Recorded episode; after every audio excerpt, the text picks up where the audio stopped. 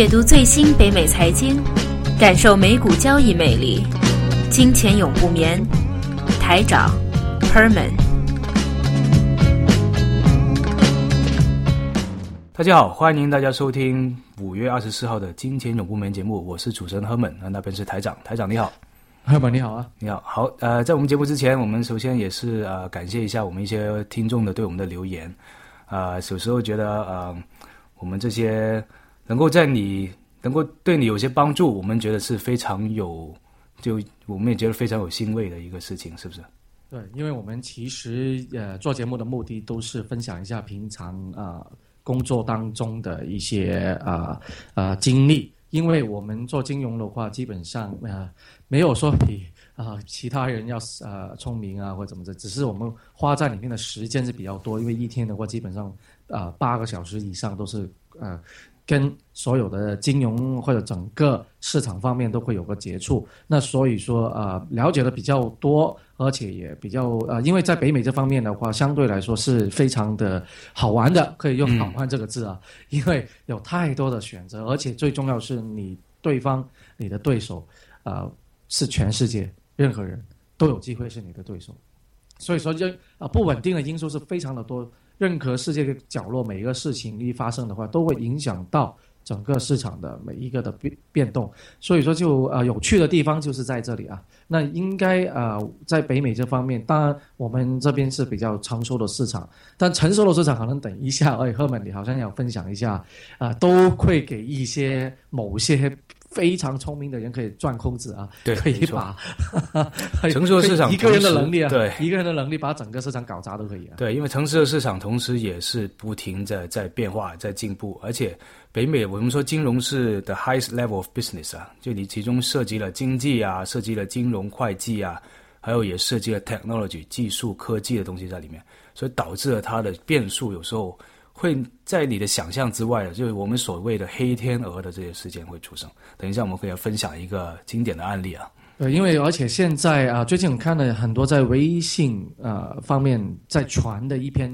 消息就是说，关于 WTO 的问题啊，因为 WTO 在二零零一年当时候，中国在呃进入 WTO 的时候，就是说啊，可能国家刚开放之类，有很多的东西，希望在十五，因为好像有个什么期限十五年的，嗯，那十五年以后的话，就会啊慢慢的开放所有其他的东西，包括税务啊，譬如税方面啊，很明显的一些入口税可能将会大大的降低，甚至是。没有关税都有机会啊！很明显的一个就是买车子，在国内买车子是非常的啊，税务是很高的。那个进口汽车，那如果啊这个 F 十五年过后以后，可能所有的关税方面都会有个大的调整。那这些方面的话，其实都会啊有一个趋向，就是说在金，就算以金融方面来说，全球的配置一定是未来的一个趋向。什么叫全球配置？就代表在北美的投资者也将会有部分的中国性的投资。那你中国的投资者也一样，都会有全球、有欧洲啊、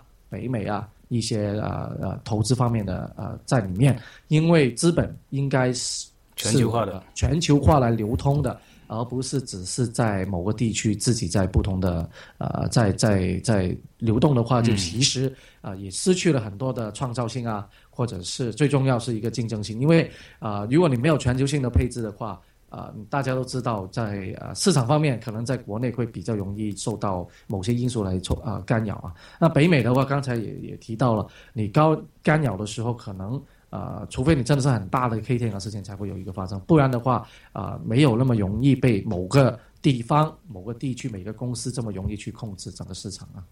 嗯，对。对，哎，但是啊，还有一个很重要，其实是有个机构是可以控制到整个对。市场，哎，甚至是有个人。要说，那这个当然是我们啊，第一，今天首先说一下是 F F O M C 啊，美国联邦储备局啊，那这个机构是绝绝对有能力控制到整个市场啊，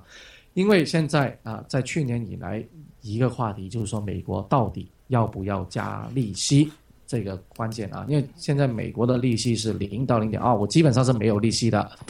好，那现在市场上面或者啊很多的投资者，很多的声音都说，因为全世界都在减息啊，加拿大在减息，日本在减息，欧欧洲在减息，所有的地区都减息。那如果美国就算不加息，那有一个相对性来说，好像美国也等于加息了，就等于加息。其实啊，可以这样理解。但是我们换一个角度来想啊，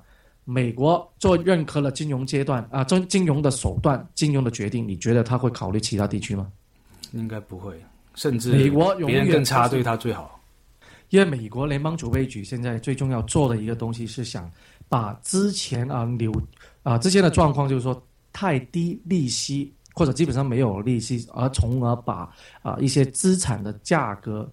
各各高的提高啊，扭曲到这一个的局面的话，要把它重新的把它变成正常化。那这样子的话啊，无疑就要通过啊重新把利率的正常化这个手段，才能够实现到把它啊重新把这个资产价格过高，能够适当的调低一点点。这是所以这是很重要。这什么叫正常化呢？其实正常化就是因为之前你看没有啊，就是没有利息，呃，利息非常低啊啊，税务的话，那大企业啊、大公司都会不断的去发债，不断的去啊买这些啊啊呃，就是借钱啊之类的，甚至就是说甚至都发债，公司的资产价格就抬高了嘛。对，这甚至发债用来买回自己的股票，因为成本低嘛，因为苹果就是了。他在欧洲发债，在美国买回自己股票，赎回。就算我们第二节要讲的汉能公司，其实也一样啊，也是这么招，也是一样的。它是以股票抵押，股票抵押的话就借钱，借钱出来再来炒自己公司股票。对，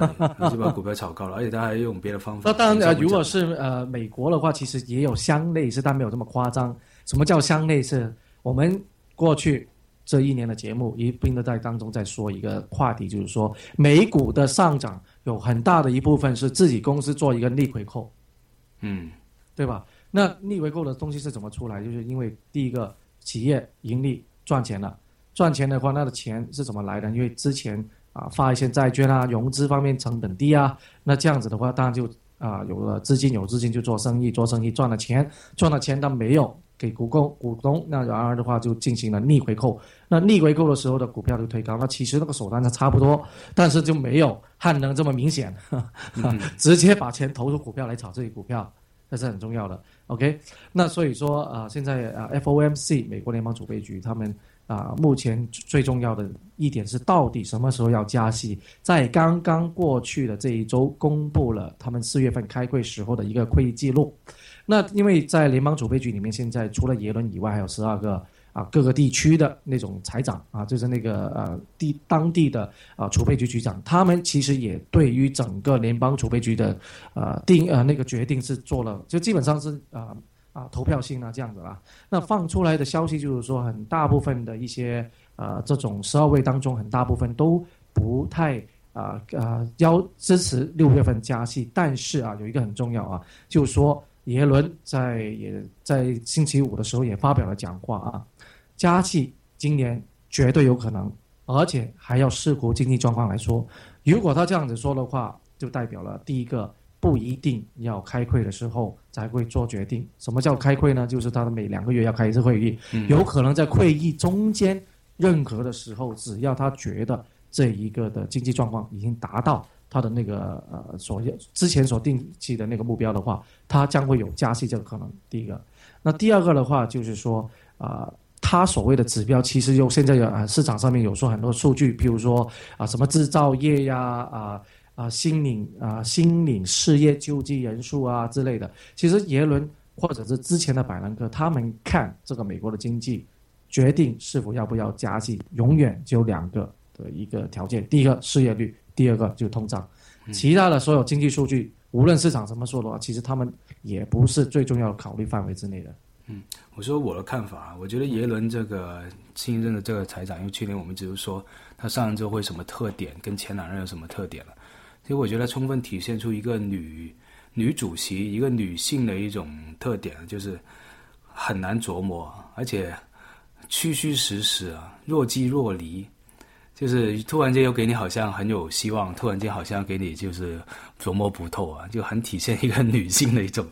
一种特点。现在说这个加息，大家揣测她的心理，就女人心海底针嘛，有句话叫做揣测她心情。没有，其实就没有那么夸张，因为我们都始终都觉得，因为耶伦之前是做什么？是做副联邦储备局局长，他的那个老板是谁？他老是板克嘛？对。所以说，他现在所执行的东西很多都是百兰克之前已经有制定下来的，他只是作为一个执行者。但是百兰克给他应该没有这么飘忽的一种，就而且他也根据情况来变化。其实你不能完全给一个时间表。我我啊，其实有个很重要啊，因为为什么市场上面为焦焦点全部都在联邦储备局，而且给人家的感觉都是飘忽，就是很很忽悠人家啊。有时候这样，有时候这样，其实最终一个决定是永远都是市场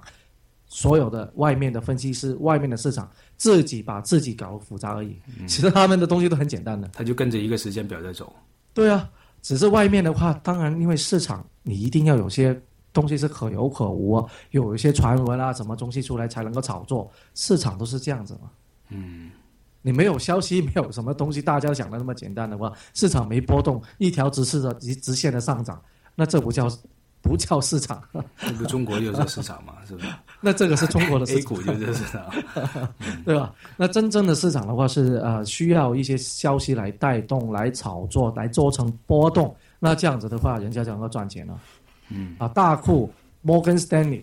Goldman Sachs、高盛，他们怎么赚钱？他们都是放一些虚假的消息，呃，不要放说虚假，他是做一些所谓他们自己的理论、他们自己的推测，而从而使市场。造成了一种假象出来，那这样子的话，就讲讲的好听一点，就啊引领投资者有个明确的投资方向；讲的不好听一点，就忽悠一下投资者，让他们有个错误的一个引导方向。那这样子的话，啊高位啊，他们也因为他们也是庄家嘛，虽然全球在北美庄家有很多，那这种高盛这种啊，或者一些其他的投资银行也是大庄家，他们也需要啊派一些啊把价格抬高的上去的同时，就把他们之前低的时候的买一些货。不断的散发出去把，啊，给给谁呢？啊，当然也不会给基金公司很多时候的散户啊，或者现在我们啊，我们或者重新的再调调整一下这种啊金融状况，或者在股票市场或者在金融市场这种金融海啸啊，其他的地方的话呢，大大量的那种啊，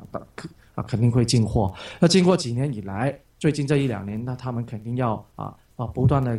推出一些消息，然然后的话就啊散户啊。或者其他的一些基金公司的话，同时也会要啊买进这种市场上面，就把他们货接回来。那接回来的同时，又出现了高频交易，从中间获利啊，不断的。我们之前上周也不是在在讲高频高频交易这个东西。那他们在从中也有做不同的，就他们在中间是我们叫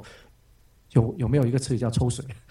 嗯，抽水叫什么啊？拿拿拿好处，嗯，可不可以啊？在做可以可以这样说啊，拿好处。那到了最后啊，市场在到一个比较高的过热的位置了，他们一出来啊，也配合了像联邦储备局这一种的啊，发一些消息啊，资产啊，股票过高啊，或者市场什么东西，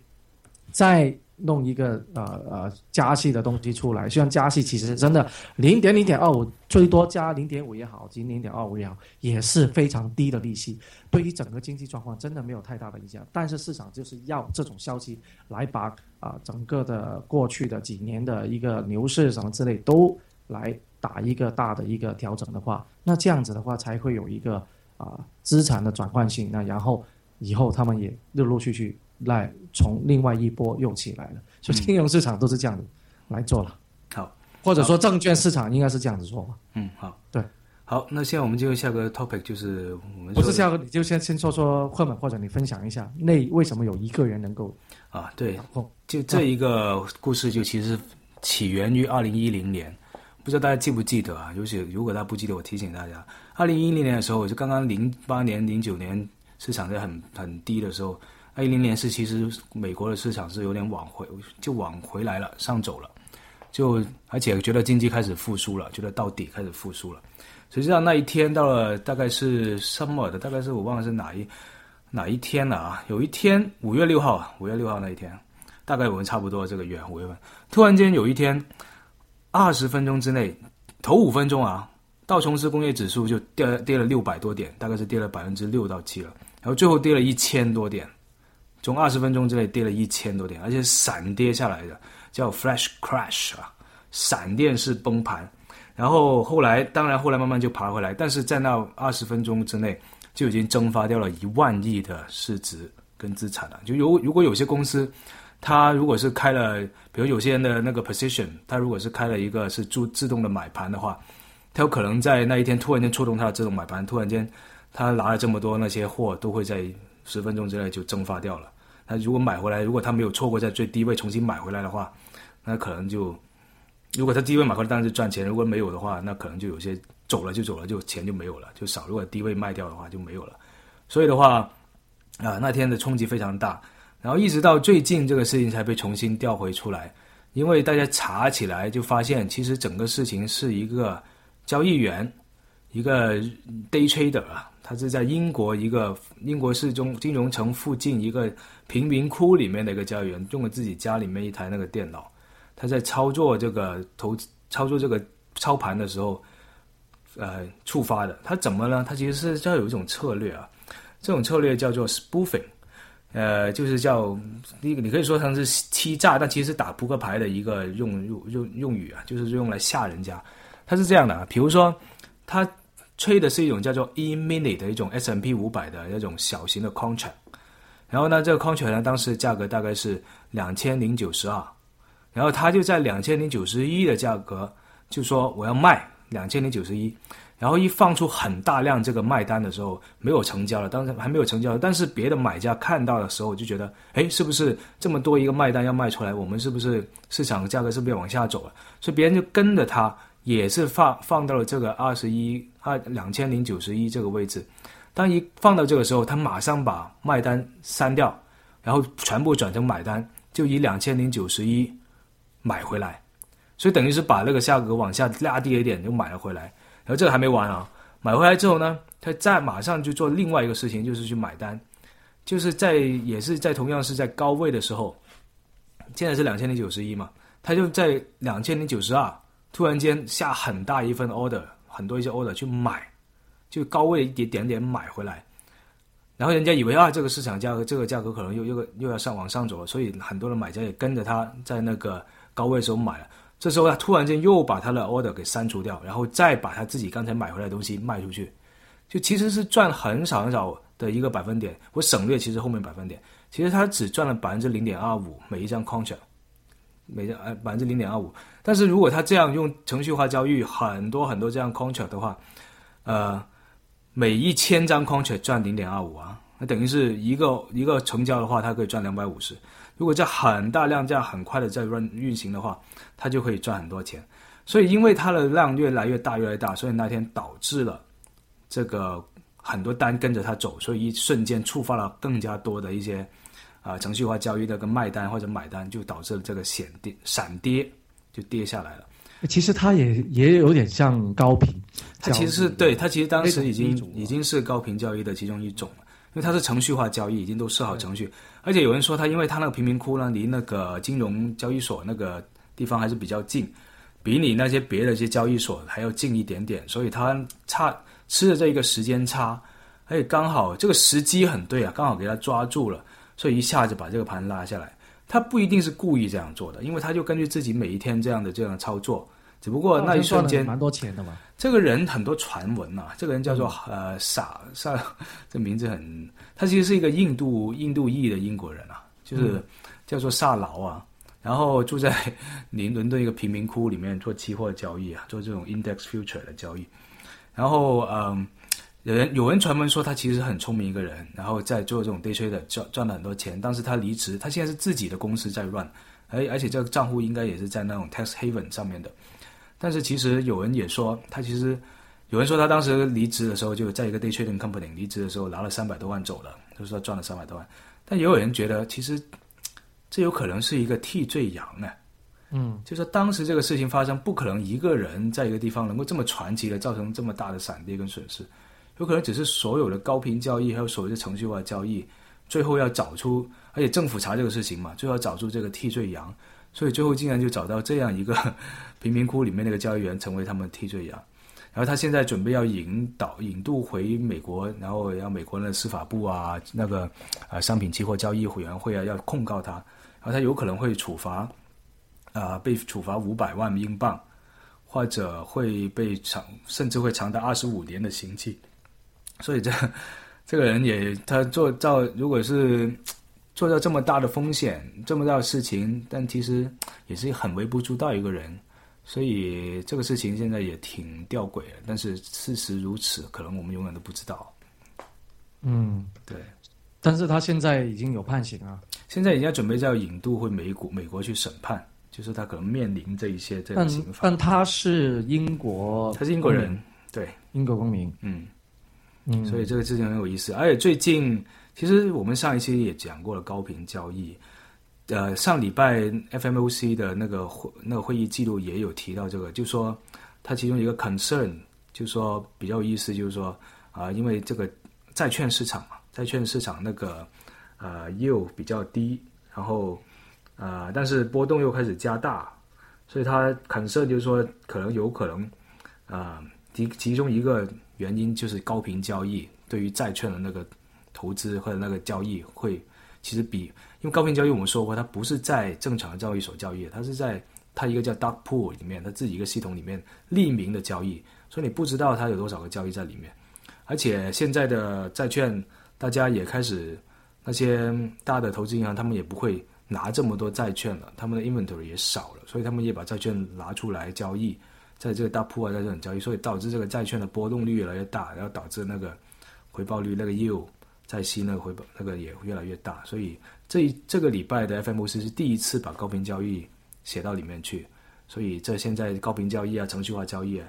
应该也是成为现在的一个趋势，会面临一个监管啊各方面的一个问题。对，因为而且它这种啊、呃高频高频交易这种类型的话，无论市场的变化是怎么样的话，他都能够赚钱了，对对吧？因为如果你是市场如果有个大的一个调整的话，他也是算了，他只是赚那个买卖差价的那个非常小的那个对。那个差额。刚才像刚才这个这个英国人，这个英国印度人他在做的事情，他其实就是我们所说的钓鱼盘。就你记得去年当时中国那个股指期货期权出来的时候，不是出现了钓鱼盘事件嘛？嗯，他其实做的其实就是所谓的钓鱼盘，